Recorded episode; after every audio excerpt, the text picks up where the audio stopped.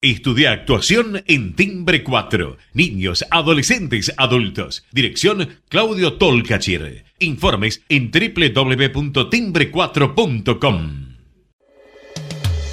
Letras y corcheas. Un encuentro con músicos y escritores. Una hora para disfrutar de canciones y textos contado por sus autores.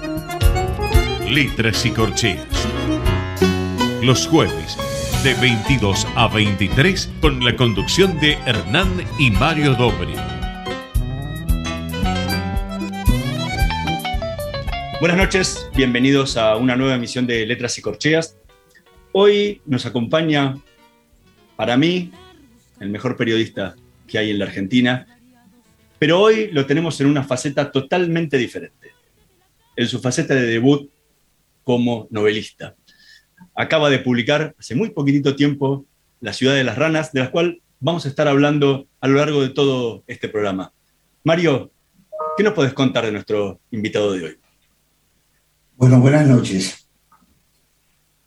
Como crononautas de lo ya vivido y registrado en la memoria imperturbable de las cosas que han sido y aún perturban el presente de los hechos, los escritores de ficciones que aventuran sus personajes y circunstancias dentro del interludio histórico, saben que las acciones de esos personajes vivirán la ficción de los acontecimientos, que su magia de exégetas conducirá sin tener la posibilidad de modificar el resultado final de los sucesos que se dieron, incluso sin trascender al papel de la narración serán parte de la trama, pero no de la tela que vestirá la historia. El regodeo que el escritor anhela al meterse en los más indicados actos de individuos y hechos memorables es la miel y pimienta de lo que torna un navegante del tiempo. Como otros desean vivir el futuro anticipadamente, ellos desean imperiosamente hundirse en la física del pasado para conocer el origen del germen de las vicisitudes y así insertar los personajes novelados como si fuesen ojos avisores de lo que se daba. Hoy en esta noche de jueves de letras y corchea nos visita un escritor y periodista de sublime inteligencia, con el cual ahondar las sombras de la memoria Buenas noches, Hugo Alconada Mon. Es un placer contar contigo en nuestro programa. Buenas noches y muchísimas gracias a ambos por esas palabras y por esta invitación. De corazón, gracias por, por cómo me han presentado. Gracias.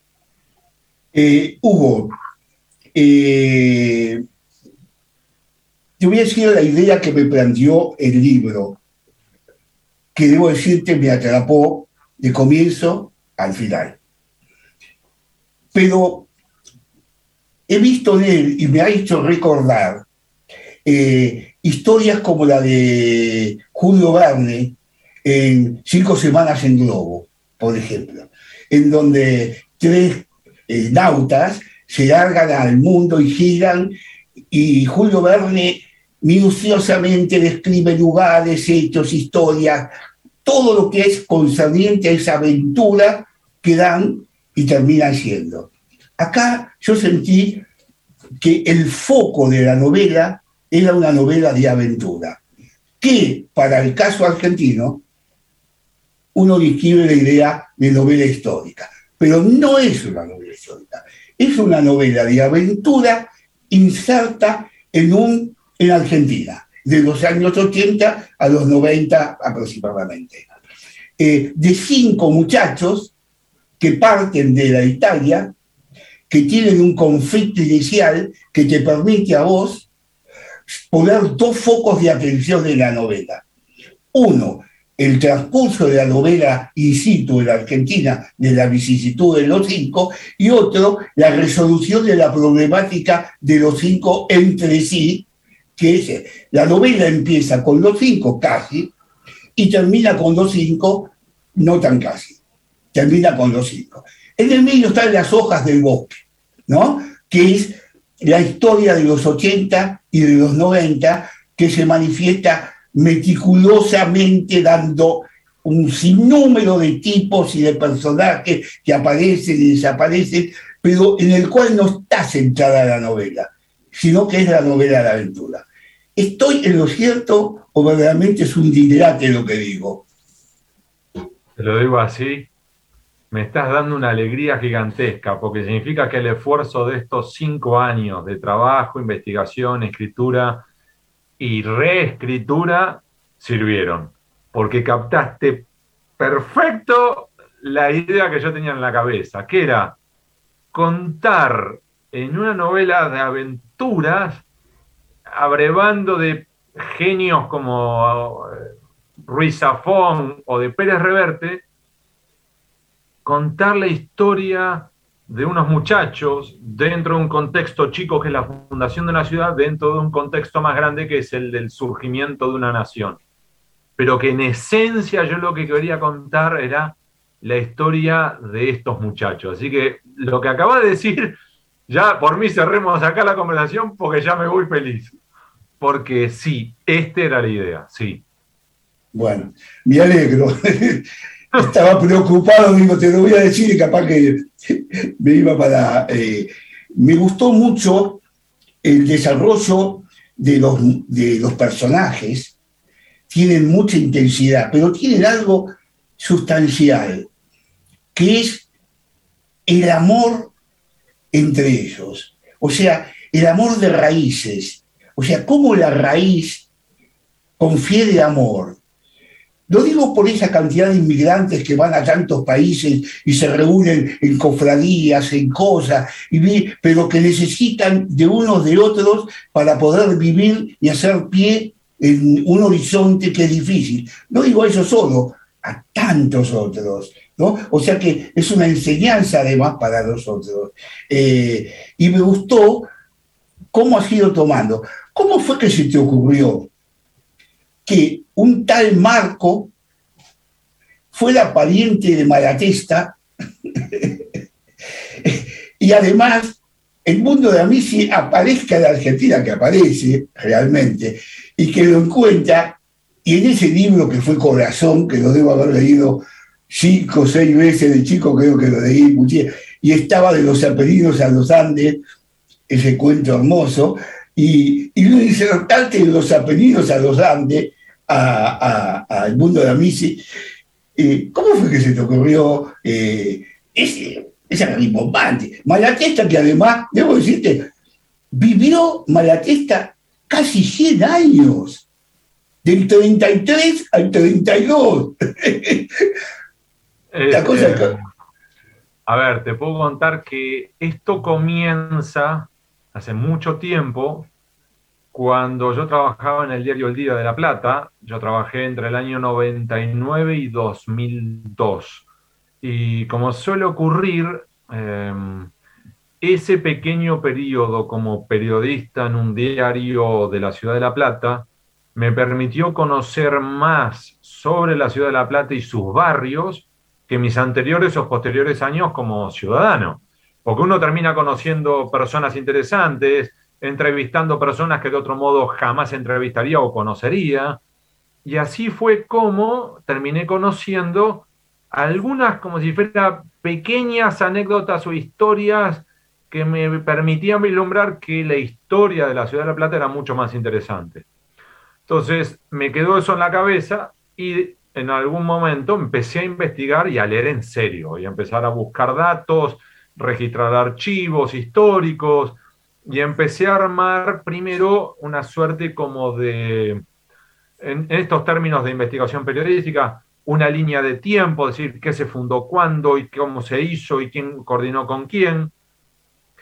Y después empieza el otro proceso, que es el proceso de la ficción, que empecé a decir, bueno, ¿cómo explico esto? ¿Cómo cuento esto? Pero acá a mí me gustaría contarlo en primera persona, pero no desde la perspectiva de alguien poderoso, no, no desde la perspectiva de un Rocha o de un Benoit, sino de un laburante.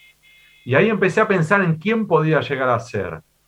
Primer golpe de suerte, me cruzo con alguien, te vas a reír, pero vos sabés en serio, Mario, en un momento yo estaba en Montevideo, me presentan un muchacho que el apellido es Rocamora, te juro que me salió del alma, recién lo conocía y lo primero que le dije es, ¿te puedo pedir un favor?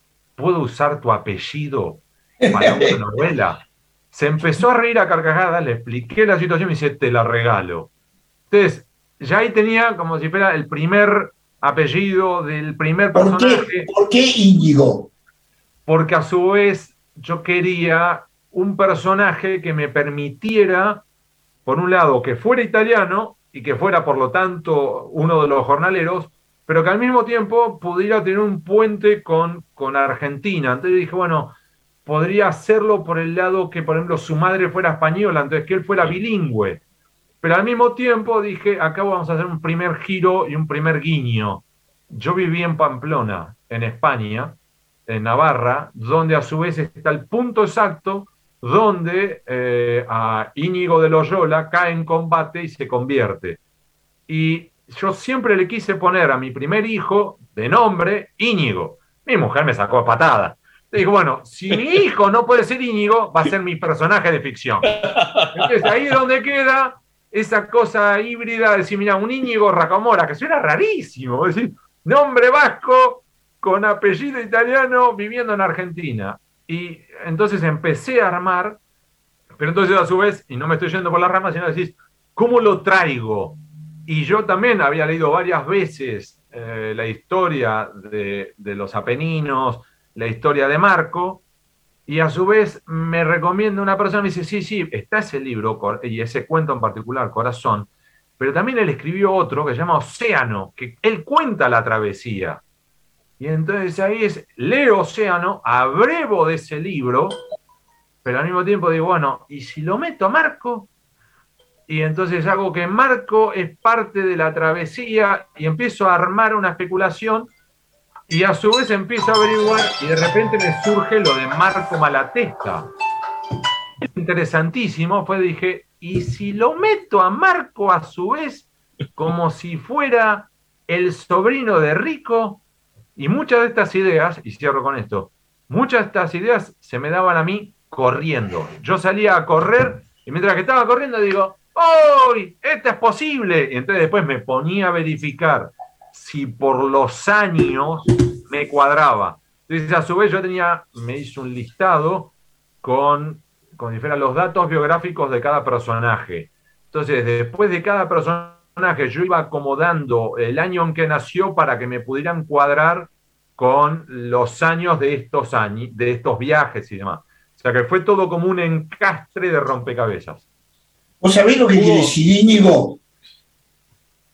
Íñigo, o sea, yo sé que es la versión en español, en, en vasco, de Ignacio, pero después, ¿qué significa el nombre en sí? No. Es un lugar situado en una pendiente montañosa. Mirá, no sabía eso. bueno, ya, ya tenés algo más. ah, es un buen dato. Hugo, ¿qué, ¿qué fragmento del libro podrías compartirnos con nosotros? Así tenemos por lo menos un adelanto para los, para los lectores, para los futuros lectores y, y que están escuchando el programa ahora. Te diría un fragmento que permite vislumbrar cómo funcionaba la cabeza de uno de los protagonistas, no de los italianos, sino de los otros, los criollos, y un personaje en particular, que es Dardo Rocha. Y que es algo que lo marcó a él y a toda su generación, que fue la guerra del Paraguay. Eh, si querés, lo leo. Sí, por favor. La Plata, 6 de enero de 1883. A la derecha, el teniente coronel Carlos King lidera la primera carga de caballería. El monte está erizado de paraguayos que los esperan. Hay gritos, polvo y cañonazos. Gira sobre la montura y examina a los suyos. Les grita que saldrán al galope en cuanto reciban la señal. ¡Sí, mayor! Es la respuesta que recibe y les sonríe. O eso intenta. Siente seca la garganta y el estómago como una piedra. Acomoda las botas en los estribos. Vuelve la vista hacia la derecha, pero el comandante no está. El caballo galopa desbocado entre los muertos y heridos. Cayó King, comprende. Sable en mano, el resto son retazos de una carga, dos, entre los esteros. Huele a pólvora chamuscada y a miedo, aullidos. La camisa plena de sudor y de sangre. Propia. Alguien le grita, desencajado, que el batallón se quedó sin cartuchos. Están perdidos. Acá nos quedamos, Paula, le susurra a la prima que lo espera en Buenos Aires. Ordena otra carga. Cuestión de locura o de vergüenza. Espuelas al monte, sabe que va por última vez. La sangre que le tapa los ojos y él que se estrella contra el suelo, el caballo a un lado, fulminado de un tiro en la cabeza. Se levanta como puede y vocifera, Señor gobernador, don Dardo. La voz lo extrajo de entre los demonios por un rato. Es hermosa esta parte. Realmente es una parte, o sea, es una lectura épica, porque realmente eso sucedió, sucedió el combate. Los hechos que vos narrás son parte de tu imaginario. No, no, no, no, espera. No, no, ¿quién murió? No cabe ninguna duda. Pero además, este relato, te cuento, Mario, mucho de lo que abrevo de la historia real está basado en documentación. Esto en particular ocurrió tal como lo conté. Ocurre lo siguiente, cuando Dardo Rocha compite por la presidencia, vivió el equivalente a una fake news. Lo acusaron de cobarde. Y entonces él le pide a distintos camaradas de armas que digan, yo no les pido que inventen nada, les pido solamente que me manden cartas con lo que ustedes hayan visto que yo viví. Y empiezan a mandarle, tanto subordinados como superiores, cartas en las cuales le dicen, yo vi cuando Dardo Rocha ordena la carga caballería, que además tal le dijo que no teníamos más cartucho, él dijo, vamos adelante igual, se lanzan, le pegan un tiro en la cabeza al caballo, todo lo que yo cuento está narrado en cartas por manuscritas que le mandan sus compañeros de armas como diciendo, no podemos tolerar que a vos te acusen de cobarde. Y entonces lo que yo hago es reconstruir en base a esas cartas que están en el Archivo Histórico Nacional lo que fue esa batalla, que a él lo marca de por vida y después en otras cartas que él envía, él dice, por ejemplo, todavía me duelen las costillas, me quedaron secuelas de, y todavía tengo no sé cuánto, claro, es de, de todos los heridas de guerra que le quedaron y los veteranos que le van recordando otros pedazos. ¿No se acuerda usted, mayor, que tal otro se cayó en tal lugar y nunca más volvió, y es todo un retazo. Ahora, Hugo, eh, esto que contás es una pequeña muestra de lo que es el libro que está hiperdocumentado.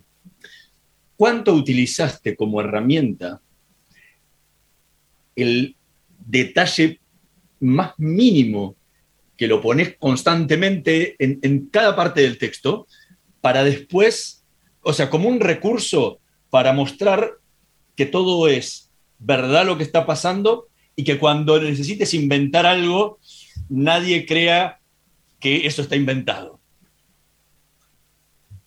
Ese es un muy buen punto. Lo que traté de hacer es apoyarme lo máximo posible en la documentación histórica y en reconstruir qué había en aquel momento para no patinar. Entonces, tanto para reconstruir lo geográfico, es decir, a ver, si yo le digo que el personaje camina por este lado, en ese momento esa calle se llamaba de ese modo, es más, existía esa calle. Entonces, cuando uno dice, iba caminando hacia el Congreso, para, ¿cuál Congreso? ¿El Congreso actual o el antiguo edificio del Congreso? ¿Cuándo se cambió el edificio? ¿Cómo se llamaba la plaza? Porque esa playa era la Plaza de Mayo o se llamaba de otro modo. Y a su vez, ¿dónde estaba la casa de gobierno? Para pues la casa de gobierno era igual que era la que estaba ahora. ¿Cuándo la pintaron de rosada? ¿Cuándo le empezaron a decir casa rosada? Entonces hay que ir reconstruyendo cada uno de esos datos para no patinar. Lo mismo que en la construcción de la ciudad de La Plata, traté de ir verificando cada uno de los hitos, es decir, ¿cuándo instalaron la luz eléctrica? Porque si yo digo que están leyendo es a la luz de las velas, o ya es con una lamparita. Y la lamparita eléctrica, ¿de qué tipo era? Y lo mismo que tengo acá, acá a un metro mío, tengo un plano de la ciudad de La Plata de un metro por cincuenta por un metro por cincuenta, donde fui colocando cada uno de los puntos específicos y dónde estaban los arroyos y dónde estaban los puentes para poder hacerme una idea concreta de cómo era. Para a partir de ahí, como decía Mario, empezar a dejar fluir el lado B, que es la ficción. Lo, lo que te preguntaba era porque al tener tantos detalles, están todos estos detalles, cuando vos podés inventar uno, y que ya el lector pierda el sentido de si es verdad o mentira. Digo, pues está tan documentado, tan documentado que uno puede decir, ok, eh, si este dijo tal cosa, o sea, tiene que haber sido así. O sea, uno ya empieza a creérselo porque está en la precisión que, con la que trabajan los datos, que pareciera que es todo cierto. y bueno, y hay cosas obviamente que están inventadas porque es una novela. Es que eso es en parte también lo que le pasa a Félix Luna en Soy Roca y a Tomás Eloy Martínez en la novela de Perón y Santa Vita, que después hubo periodistas que abrevaron en esos libros creyendo que el material era todo información contrastada, histórica, real, y pegaron unas patinadas brutales. Vos sabés que hubo, que hace muchos años, pero muchos, ya hace más de 20 o 30 años, yo estaba escribiendo un ensayo de esa época, sobre esa época de los años 1880, sobre todo después de la caída de Buenos Aires, porque escribí sobre el barrio Belgrano, que es tan importante Belgrano. Acá hay una ciudad, acá hay una calle que nadie sabe por qué se llama eh, Ciudad de la Paz, por ejemplo, ¿no? Que tiene que ver con la ciudad donde se firma la paz para la eh, capitalización de la capital de Buenos Aires. Eh, y en ese entonces, mirando La Plata, eh, empecé a pensar por qué los, Rocha y los otros personajes le habían puesto La Plata. Y por qué, por qué era. Y, me, y ensayé una idea sobre la misma, en la cual mostré cómo podía demostrarla pero no en algún fondo que vos trataste acá. Y la idea mía fue, habiendo 14 provincias en ese momento, 13 provincias tenían el nombre de su capital. Una sola, que era Entre Ríos, no lo tenía, que era Paraná. Todo el resto era, incluso Buenos Aires era Buenos Aires. Entonces dije, esta gente se fue, que es la oligarquía de Buenos Aires, se va y funda cerca, tiro de cañón, una ciudad, para mantener el rigor del dominio y entonces le dice al resto del país, los que no fuimos somos los que hicimos la Argentina. Y entonces le ponen a la capital La Plata, Argentum, que es el nombre del país a la ciudad. Más, para corroborar que es lo mismo, todas las capitales que tienen sus teatros importantes y todo, se llaman el teatro araucano, el teatro fulano, le ponen teatro argentino, como para que no quepa duda de que La Plata es la capital de Argentina y argentino es que estamos haciendo eso, no nos fuimos, estamos acá. Y vos me ponés acá de que Rocha pensaba, cosa que no lo sabía, de que se iban, pero él iba a agarrar el gobierno y después mudaba la capital ahí y se quedaba a Buenos Aires con Buenos Aires. Digo, apa, no estaba en lo incierto, no lo sabía, pero yo escribí ese ensayo que muchas veces lo hablé con mucha gente y lo sorprendía porque decían, nadie sabía por qué se llamaba La Plata. Eh, pero me, me, gustó lo suyo, porque corroboraba... Es que a mí me alegra lo que me estás contando, porque a su vez por otro lado, llegamos al mismo lugar, porque es en efecto así. Dardo Rocha, hay, eh, ¿te acordás de Fray Mocho? Sí. lo define a Dardo Rocha como el último porteño, pero no el último como el último de la fila, sino como el último, el, el que, el epitome, el que más y mejor encarna la, el porteñismo. Entonces uno podría decir, pero ¿cómo es posible que si sos el, el, porteño por antonomasia, hayas aceptado entregar la ciudad de Buenos Aires para que fuera federalizada cuando antes vos estabas con Carlos Tejedor, un defensor a ultranza del poderío porteño? No cabe duda. ¿eh? Era por esto otro, era porque el plan original de Dardo Rocha era, ok, entregamos la ciudad de Buenos Aires, vamos a fundar otra ciudad que será la ciudad de La Plata, pero con la esperanza de llegar a la presidencia y ahí hacemos un enroque y entonces colocamos, como vos bien decís, La Plata, Argentum, Argentina, con el Teatro Argentino, armamos esto como capital federal, mientras que a su vez devolvemos a la provincia de Buenos Aires su ciudad, la ciudad de Buenos Aires. Y esto, recordándolo en un contexto, que ¿cuál es? Hay algo parecido que está pasando arriba, en ese otro país que muchas veces tomábamos nosotros como punto de parámetro o de espejo, que era Estados Unidos, con la ciudad de Washington, que ocurre lo similar, la federalización de un lugar que se convierte por fuera de Nueva York, ciudad más poderosa de los Estados Unidos, en la capital federal, el Distrito Federal para los estadounidenses. Estamos conversando con Hugo El Canadá Vamos a hacer una pequeña pausa. En un minutito más volvemos con más letras y corcheas. No se vayan. Vamos la radio. Somos tu voz. Vamos con eco. Siempre la verdad y la mejor información. Estamos llenos de historias verticales. Gira tu celular. En Catamarca tenés algo distinto para contar. Gira Gira, no te pierdas de nada. Vení a contar una historia distinta.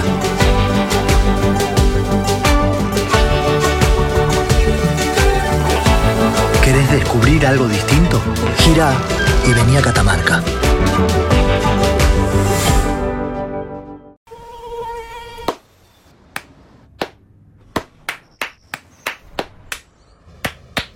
No aplaudamos al mosquito, combatámoslo en serio. Para combatir el dengue, el zika y el chikungunya, evitemos que los mosquitos piquen y se reproduzcan. Usemos repelentes, coloquemos tules en la cuna de los bebés y demos vuelta a contenedores para que no se acumule el agua. Si tenés fiebre alta, dolor de cabeza y dolor muscular, no te automediques y acudí al médico. Encontrá más información en argentina.gov.ar. Argentina Unida, Ministerio de Salud, Argentina Presidencia. Cuidar es la herramienta digital del Ministerio de Salud. Descargala en tu celular a través de tu App Store o Google Play y carga tus datos. La aplicación te permite hacer un autodiagnóstico, acceder a tus certificados y consultar el resultado de tu hisopado. Ahora podés acceder a la información provista por el Ministerio de Salud y ver tu diagnóstico COVID-19 de forma rápida y sencilla. App Cuidar. Sigamos cuidándonos. Gobierno del Pueblo de Merlo. Intendencia Menéndez. Informate en ecomedios.com. Seguinos en Twitter. Arroba ecomedios 1220. Letras y corcheas. Una hora para disfrutar de canciones y textos contados por sus autores. Con la conducción de Hernán y Mario Dobri.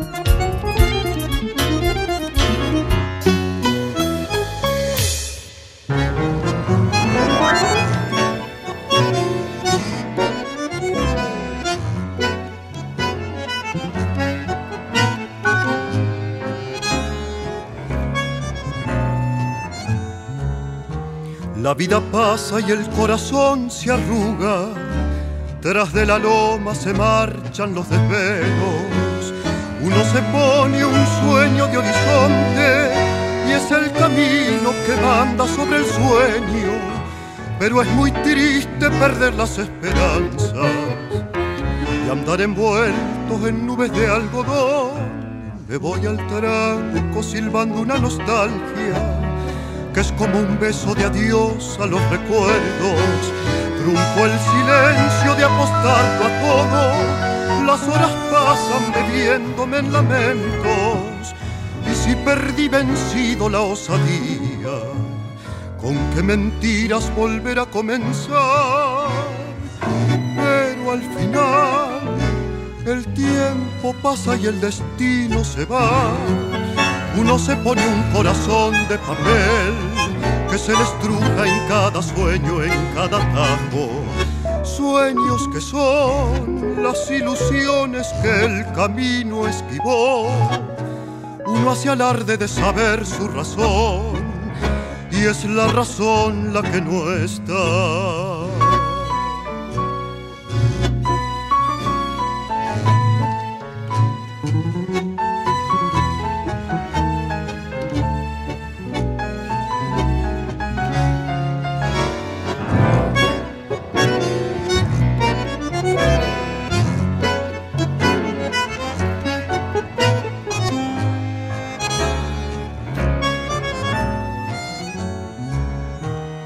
Se pone un traje de arrogancia y enfrenta al mundo que apenas si lo entiende.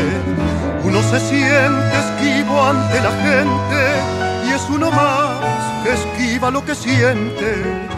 Y si olvidar es parte del recuerdo, ¿por qué acudir al pasado una vez más? Pero al final el tiempo pasa y el destino se va. Uno se pone un corazón de papel que se le estruja en cada sueño, en cada tajo. Sueños que son las ilusiones que el camino esquivó.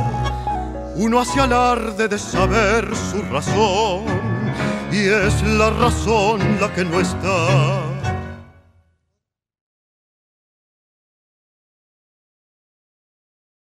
Escuchábamos Un sueño de horizonte en la voz de Jesús Hidalgo, tema del poeta Mario Dobri. Estamos conversando con Hugo Alconadamón sobre su último libro, su primera novela, La ciudad de las ranas.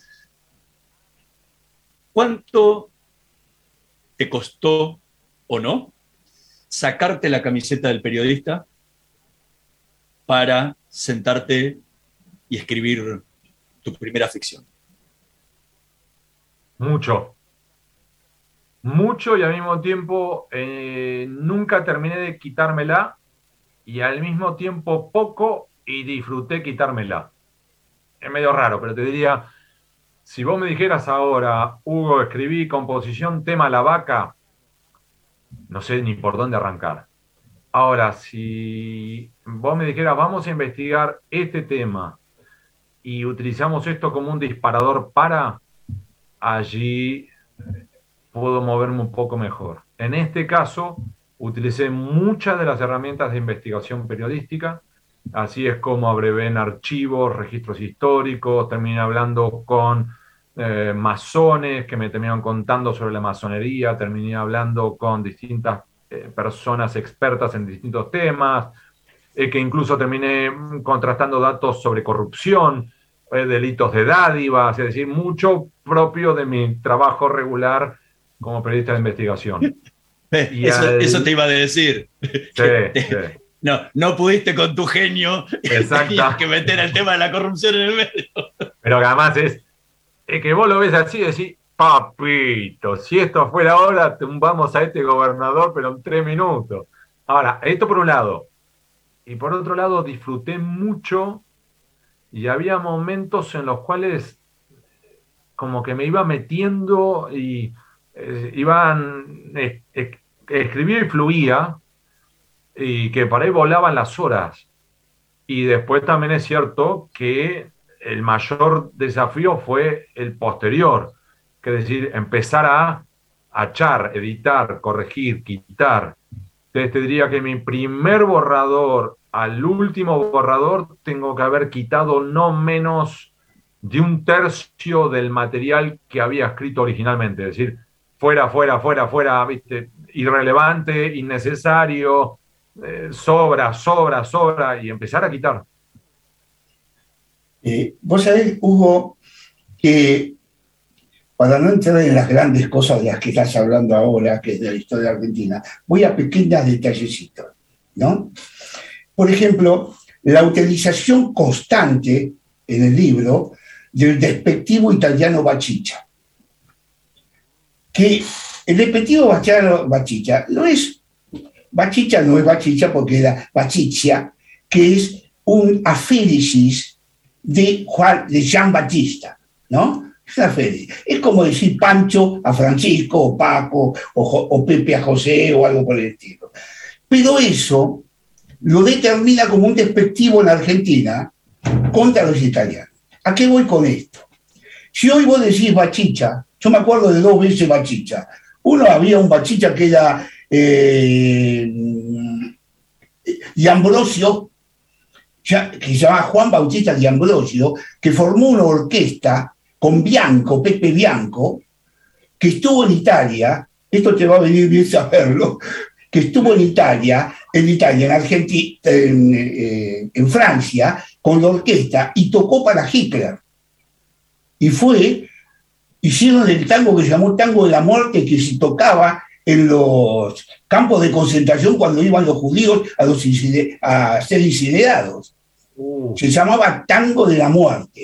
Y, y esto, eh, uno de ellos era Jean Battista eh, de Ambrosio, que le decían Bachicha. Y el otro Bachicha que yo me recuerdo era la obra Los duendes cazan perdices, donde Sandrini decía Bachicha a un, a un coso. O sea, que lo decían así. ¿A qué voy con esto? Que la primera parte entre el siglo XIX y el XX, la inmigración italiana era del norte. Venía por Génova y era del norte. Y ahí quedó el término, hoy un italiano es un tano, porque la segunda, la segunda invasión eh, italiana fueron napolitanas, o sea, era por eso tan. Y quedó el respectivo Bachicha olvidado.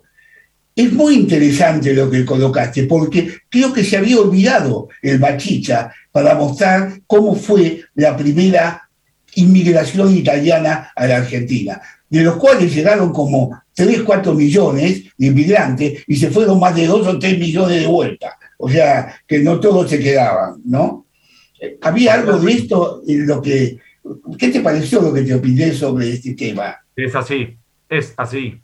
De hecho, recordemos que esa primera carga inmigratoria propia del norte italiano, del norte de la península, porque recordemos a su vez, Italia estaba en ese momento todavía en el periodo de unificación con Garibaldi, Sí. era mucho de Génova. De hecho, recordemos que, por ejemplo, en el barrio de la Boca de la ciudad de Buenos Aires, hay una enorme carga de Génova, de genoveses. Que no cabe duda. Porque era justamente como su, su punto de desembarco y donde muchos se quedaban, para después eventualmente continuar su camino a distintos puntos de la ciudad de Buenos Aires, de la provincia de Buenos Aires o el resto del país.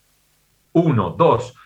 Este término bachicha, me alegro que lo remarques, porque era la forma despreciativa, despectiva con la cual los criollos aludían muchas veces a los italianos, a los venidos de la península, en esa cosa como bachicha.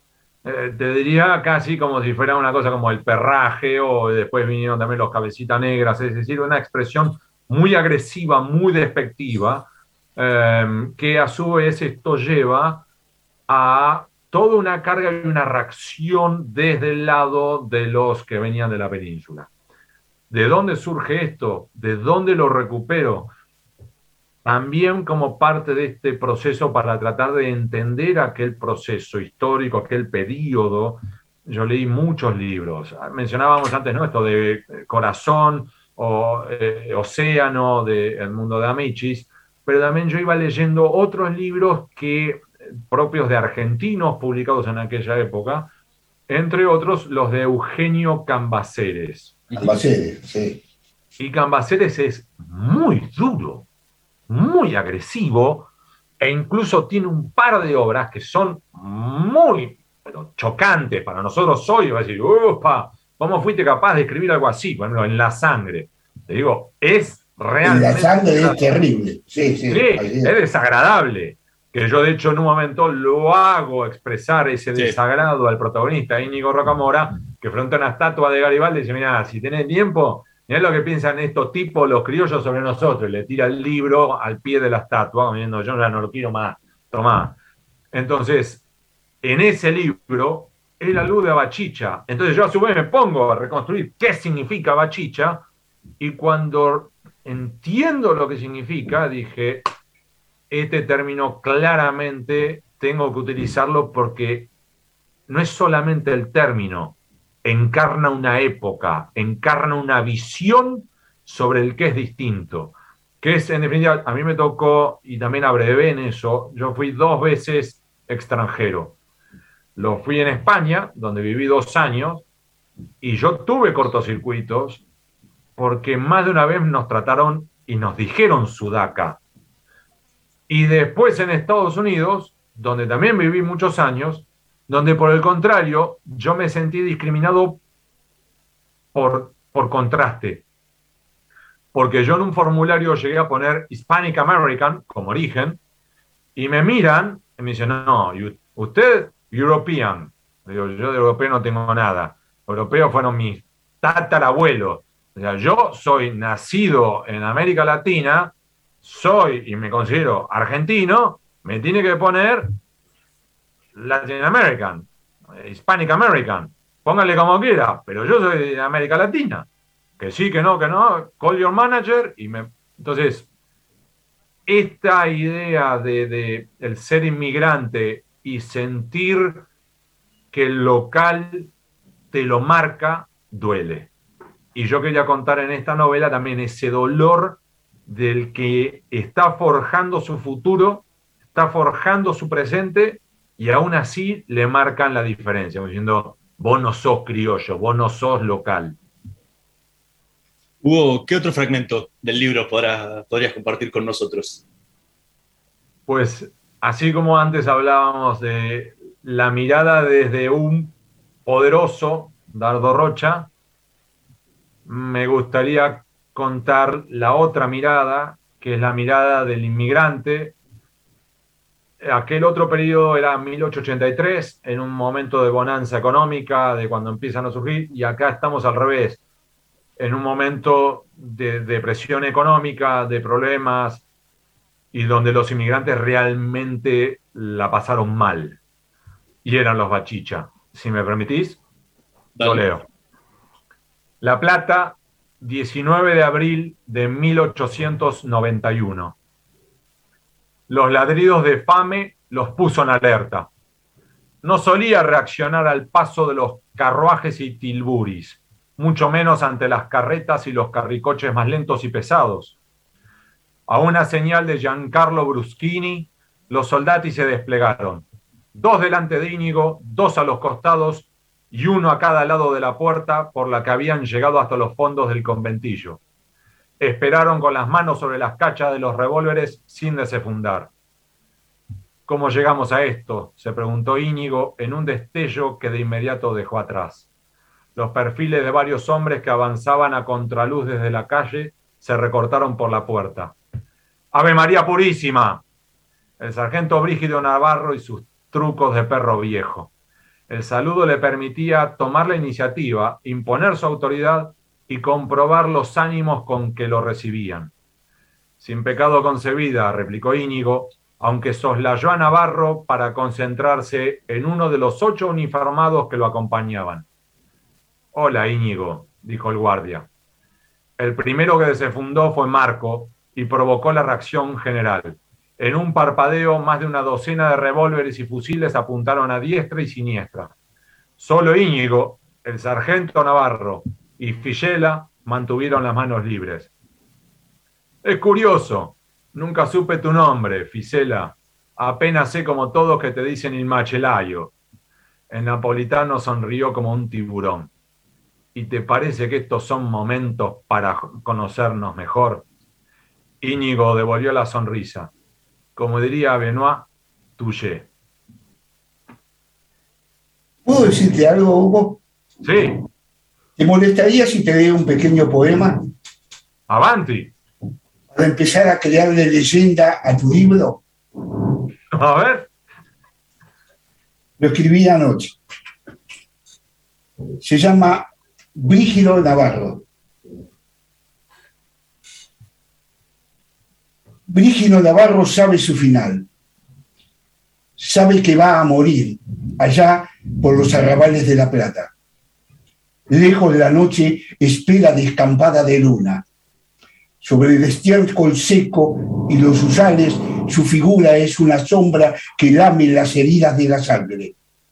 El hombre que tributó a la daga la infamia de su nombre, presiente el desprecio del olvido. Perra suerte, caer tan joven, piensa. Roe su rostro el frío de la helada y el cuerpo se abandona al destino infame de la tierra. ¿Puedo tener una copia? Sí, cómo no. Ya tiene, ese- bueno, ya digo, ya empezamos a hacer leyenda de digo, mirá cómo me entusiasmó que dije, de esa escena de Nano con me arrancó el poema. Yo de ahí Muchísimas gracias. te agradezco yo que me, que me inspiró a hacerlo esto, ¿no? Vos sabés que incluso esos nombres, así como te mencioné, que estando en Montevideo me topé con un Rocamora, hay una entrevista que le hice a Arturo Pérez Reverte, en el cual me decía que él coleccionaba nombres. Y yo intenté para esta novela hacer lo mismo. Y en un momento yo estaba buscando los registros históricos de la provincia de Buenos Aires, los expedientes administrativos sobre la Fundación de la Plata, y estaban los registros de eh, los distintos policías de la ciudad. Y había un Brígido, el apellido era distinto, pero el, nombre me pareció espectacular. Además juega, juega con esta cosa como de rígido y frígido y, y además es muy argento, entonces dije, me lo traigo. Y lo mismo con Bagual. Y entonces traté de ir jugando con nombres que, que encarnaran más que un nombre. Y te cuento alguna infidencia más. Ese final de Brígido Navarro, eh, sin spoilear demasiado, pero está basado en una batalla que ocurre en un momento específico, ¿sí? En una fecha específica. 8 de agosto de 1893. El 8 de agosto de 2021 y el 8 de agosto de 2020, yo me fui a la hora de la batalla, al lugar de la batalla, que todavía hoy es un descampado, a recorrer el lugar para tratar de asimilar la luz y el lugar. Y, y busqué el lugar donde yo me imaginé que eso que acabas de relatar pudo ocurrir. Dije, Yo no sé si, yo no sé si somos almas, a- a- almas unidas. Solía, Hernando sabe, de ir a Arroyo del Medio para poder sentir, escribí un cuento sobre Mitre, en donde Mitre se acuesta y casi derrotado en la batalla de Pavón, y, y se despierta cuando dice, general, general, hemos vencido al enemigo, se están retirando las tropas de Urquiza. Y, y, y está, y yo fui a Arroyo del Medio. Pero lo último que hice fue ir a por Quiroga, a Barranca Yaco. Yo escribí, No. una, yo escribí una canción que te la va a llegar a Hernán, que, se, Sí, lla- que se llama Sobre sombras y memorias, donde habla de todo el recorrido hasta la caída, hasta la muerte en Barranca Yaco de Quiroga. Y cuando vi que- fui con la canción ya compuesta y cantada y todo, me senté ahí, me puse ahí en Barranca Yaco, coloco el coche de la canción y un remolino de hojas viene y se me pone encima y cae sobre mí y yo me quedé mudo y pensé que eran las huestes, el carro que venían y que y yo dije, convoqué a, a, a, a, a- Al a los, espíritu los espíritus. de que- El más porque sabe que es cierto esto. Y, es que es y- así, es así. y vos, y vos hiciste lo mismo porque sos un alma histórica, sos un, un alma que los lugares viven los El que va a un lugar donde hubo un acontecimiento está obligado a revivir el acontecimiento. Sí. Si vos estuviste ahí, no, volvés a revivir todo eso, porque estás poseído por el lugar. que vos eh, me vas a entender. El lugar está encajonado entre el Camino Centenario, la autopista La Plata-Buenos Aires, el Arroyo del Gato y el Descampado. Hoy hay eso, hay plumerillos, eh, hay talas, hay, bosta, hay charcos. Y vos sabés que yo caminaba por ahí me emocioné. Sí, porque estás poseído por el lugar. El lugar te posee. Uno no va a Italia o a Roma o a Grecia sin sentir que está ahí donde las cosas se dieron. Vos podés pensar acá sobre la Acrópolis, pero si estás en la Acrópolis estás vos. Solamente en aquellos espíritus sensibles el lugar le hace revivir la historia de lo pasado. El lugar. Es así. Hugo, Eh, sí, la, la- la novela tiene muchas vetas. Podría uno decir que es una novela sobre la Fundación de la Plata. Podría uno decir que es una novela sobre la generación del 80, sobre la, fundación de un país. Podría decir, uno, obviamente vos la definiste como una novela de aventura. Eh, también podría ser una novela de inmigración. ¿Cómo qué, como qué la podrías definir más allá de, de novela de aventura? Uy, es muy buena. Para podría decir, es una novela del presente. Eh, anteayer, viniendo de Buenos Aires, escuchaba a Javier Cercas en una entrevista y tiene que haber dado no menos de seis definiciones distintas sobre Anatomía de un Instante, su libro. Y te diría que ah, me cuesta mucho definir o reducir o sintetizar este libro. Porque es eso, es un libro sobre la generación del 80, es una novela sobre la Fundación de La Plata, es una novela en la cual cuenta un punto de inflexión de, de la Argentina, es una novela de aventuras y me alegra que Mario lo haya remarcado así. Y es mucho, o intenté que fuera mucho más, porque también es una historia del poder.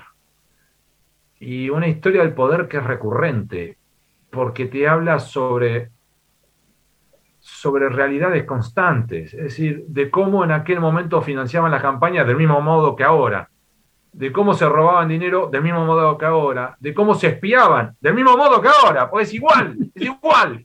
Eh, y, claro, por ahí teníamos la versión Villican de la historia sobre Roca y sobre Rocha, y los lees y se espiaban entre ellos, igualito que ahora. Y al mismo tiempo hay una expresión que no la sé traducir y quizá Mario o Hernán, ustedes puedan, que es también una novela como Coming of Age. Eh, ¿cómo, ¿Cómo se recuerdan el título de- del libro de eh, un, un- un lugar en el centeno es? ¿Cómo es? ¿El guardián del centeno? El guardián en el centeno. Bueno, la, la mejor traducción es el, la mejor traducción es el cazador oculto, ¿no? Y entonces esa idea de coming of age, es decir, en esa dinámica, es decir, un grupo de muchachos, como lo contaba antes Mario, que pasan, que pasan de la inocencia, de la juventud, de la adolescencia, a la adultez, a la madurez, a la realidad. Y hay un momento en el cual hay uno de los protagonistas que dice, siempre hay un día en el cual empieza la adultez.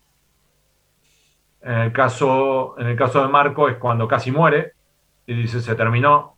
Si yo me voy a morir, antes quiero volver a ver a mi vieja y sale a buscar a la madre. Para Íñigo, no voy a decir cuándo, pero hay una muerte que también lo marca y es el punto de inflexión para él, que lo cambia por completo. Y, y entonces también podría ser eso, como si fuera una novela sobre la evolución humana, sobre la evolución de las personas. Hugo Alconadamón, muchísimas gracias por habernos acompañado esta noche en Letras y Corcheas. Se nos acabó el programa, nos, nos quedaron mil cosas por hablar de la novela, porque es realmente muy, muy atractiva, te, te atrapa constantemente mientras la vas leyendo.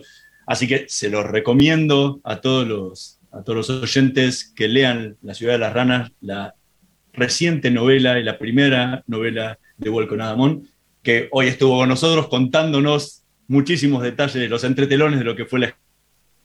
Pero muchísimas gracias, en serio, Hugo, por, por haber compartido con nosotros esta noche. Gracias a ustedes dos porque disfruté cada minuto de esta conversación esta noche. Muchas, muchas gracias. Bueno, muchísimas gracias, Hugo. Para mí, realmente estoy muy feliz. Debo decirte, sonrojadamente feliz. Yo gracias, en serio, de corazón. Eh, ¿Estamos todavía al aire? Sí, nos queda solamente saludar a, a la audiencia hasta la semana que viene. Nosotros nos vamos a reencontrar el próximo jueves en la operación técnica Javier Martínez y Gerardo Subirana. Nos vemos la próxima semana. Estudia actuación en Timbre 4. Niños, adolescentes, adultos. Dirección Claudio Tolcachir. Informes en www.timbre4.com.